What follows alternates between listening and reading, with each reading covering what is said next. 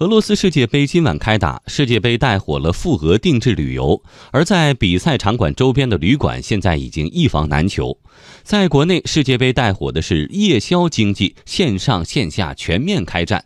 央广经济之声记者丁华燕报道。世界杯大幕今晚拉开，围绕世界杯的生意还真不少。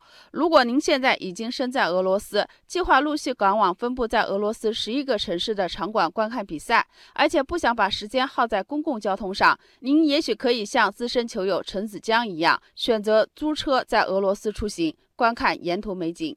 我前面几场球就是从莫斯科到卡山，然后回去夏洛夫，然后再回去莫斯科。这段时间租了一个稍微大一点的车，那八天时间的租车费用在八千来块钱。据了解，这次预计将有近三万名中国人选择租车自驾在俄罗斯看球，而针对俄罗斯看球的定制旅游也成为在线旅游平台的拳头产品。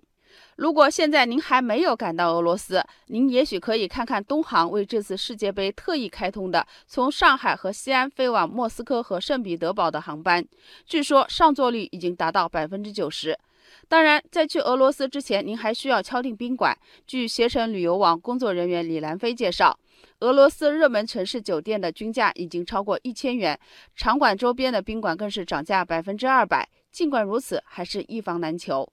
根据携程酒店大数据中心的数据显示，同期前往莫斯科的这个订房量增长百分之六百。像莫斯科、圣彼得堡、索契、喀山这些城市，已经成为酒店订房量排名前四的这些城市。在大赛期间，主赛场旁边的酒店基本售空，一房难求。在偏远的地区，也大概只剩一层到三层的这个房源。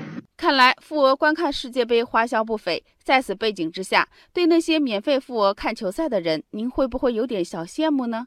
据报道，泸州老窖和五粮液都举办了世界杯主题营销活动，其中五粮液组织了总计五千五百人组成的“酒王军团”观看世界杯赛事。如果您不想自费，也不想占便宜，只想在国内看直播，那么你有可能成为餐饮行业线上线下夜宵大战的受益者。二零一四年巴西世界杯期间，中国球迷在午夜喝掉了三千万罐啤酒，订座位、点外卖超过三百万次。